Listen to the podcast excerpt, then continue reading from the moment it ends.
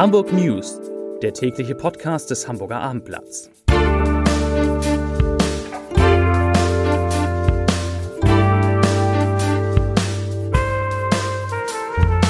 Herzlich willkommen. Mein Name ist Bernd Röttger und ich freue mich, Sie heute wieder einmal am Mikrofon begrüßen zu dürfen. Heute geht es in unserem täglichen Hamburg News Podcast um das 9-Euro-Ticket in Hamburg, um Immobilienpreise in der Hansestadt, Flugreisen des Senats und um zwei schreckliche Unfälle. Aber wie immer, zunächst einmal die Top 3 der meistgelesenen Geschichten auf abendblatt.de. Platz Nummer 3. Innensenator Grote fliegt am häufigsten, auch innerhalb Deutschlands. Platz Nummer 2. Großbrand in der Sternschanze, warum Drohnen im Einsatz sind. Platz Nummer 1. HSV. Wüstefeld will Kauf der Kühne-Anteile neu verhandeln. Die Nachrichten des Tages. Das 9-Euro-Ticket ist auch in Hamburg ein voller Erfolg. Es hat die Fahrgastzahlen schlagartig wieder auf das Vor-Corona-Niveau und darüber hinaus gesteigert und auch in der Hansestadt dazu geführt, dass Menschen vom Auto auf Busse und Bahnen umgestiegen sind. Das haben Datenauswertung und eine eigene Untersuchung des Hamburger Verkehrsverbundes ergeben. Die Untersuchung hat der grüne Verkehrssenator Agnes Tjax heute im Rathaus vorgestellt. Danach wurden im gesamten HVV-Gebiet mittlerweile 1,8 Millionen 9-Euro-Tickets verkauft. 800.000 für den Juni, 700.000 für den Juli und der Rest bereits im August. Etwa die Hälfte werde über digitale Kanäle verkauft meist über die HVV-App. Im Vergleich zu 2019 waren 5% mehr Fahrgäste mit den Bussen, Bahnen und Fähren unterwegs. Damit wurde erstmals seit Beginn der Pandemie das Vor-Corona-Niveau nicht nur erreicht, sondern sogar übertroffen. Zitat, das 9-Euro-Ticket hat gezeigt, dass wir mit einem attraktiven und leicht verständlichen Angebot viele Menschen zum Wechsel motivieren können, sagte Verkehrssenator Tjax bei der Vorstellung der Untersuchung. Ein großer Pluspunkt und auch ein Gewinn an persönlicher Freiheit für jeden Einzelnen ist die bundesweite Gültigkeit und die digitale Verfügbarkeit dieses Tickets. Man konnte dadurch in ganz Deutschland ohne Kenntnis von Tarif- und Preissystemen einfach in den Nahverkehr einsteigen. Dadurch ist der Nahverkehr viel einfacher geworden, so der Senator. Bei einer Verlängerung müssten nach Ansicht von Tjax folgende Kriterien erfüllt sein. Das Ticket müsse deutschlandweit gültig und einfach sein und auch digital angeboten werden.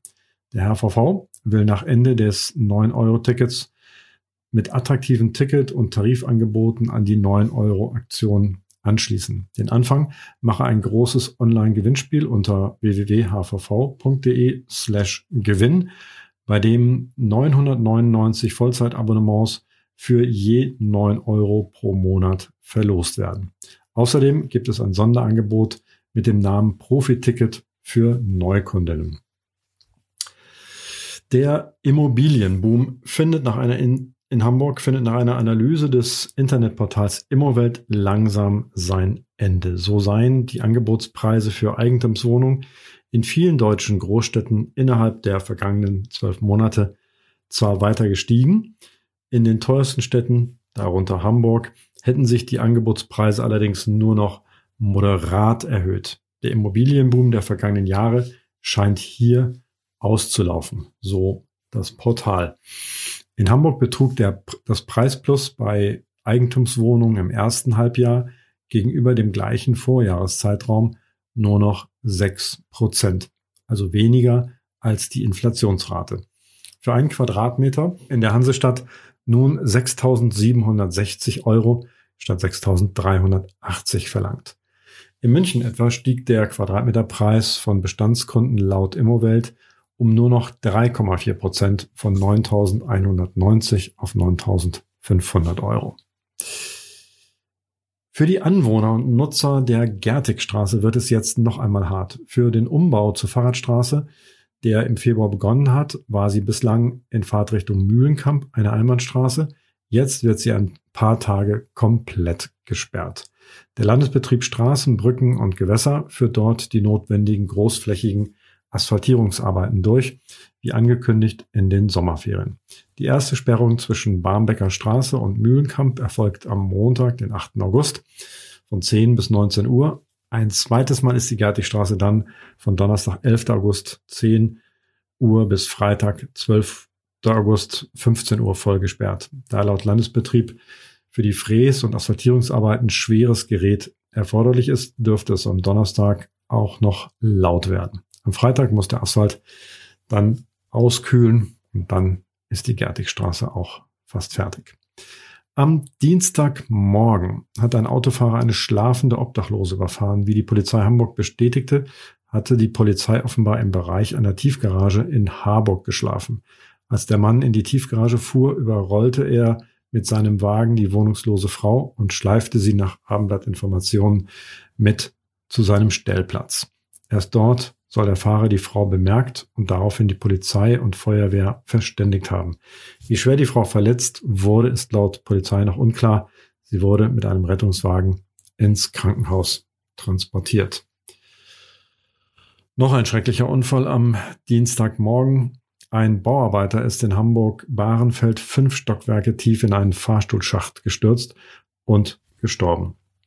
Der Unfall ereignete sich offenbar gegen 7.30 Uhr auf der Baustelle an der Heidenstraße. Laut Abendblatt-Informationen starb der Mann trotz rascher Behandlung durch den Notarzt und Sanitäter noch am Unfallort. Die Mitglieder des Hamburger Senats sind in diesem Jahr wieder deutlich häufiger mit dem Flugzeug auf Dienstreise als noch im Jahr 2021. Bis zum 18. Juli sind die rot-grünen Senatorinnen und Senatoren bereits 20 Mal dienstlich geflogen. Das zeigt die Antwort des Senats auf eine kleine Anfrage. Allerdings wurden dabei laut Senat bei einer Dienstreise Hin- und Rückflug jeweils einzeln gezählt, sodass jede Dienstreise per Flieger in der Statistik mit zwei Flügen zu Buche schlägt. Den Flugrekord hält demnach Innensenator Andi Grote, SPD, der zehnmal aus dienstlichen Gründen geflogen ist.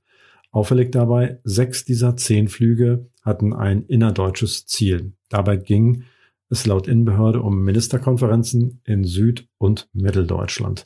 Am zweithäufigsten nutzten Bürgermeister Peter Tschentscher und Finanzsenator Andreas Dressel, beide ebenfalls SPD, das Flugzeug für Dienstreisen. Sie flogen von Anfang 2021 bis zum 18. Juli 2022 jeweils sechsmal. Tschentscher nutzte den Flieger dabei ausschließlich für Auslandsreisen. Dressel flog auch zweimal innerdeutsch. Zum Abschluss habe ich noch eine Podcast-Empfehlung für Sie.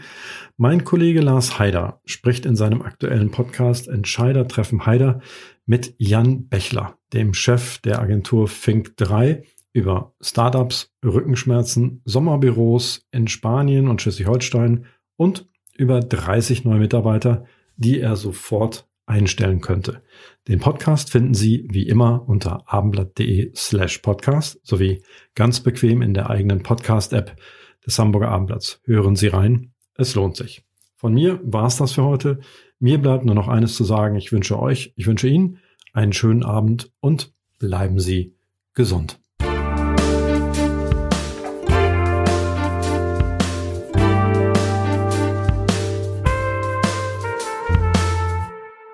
Weitere Podcasts vom Hamburger Abendblatt finden Sie auf abendblatt.de slash podcast.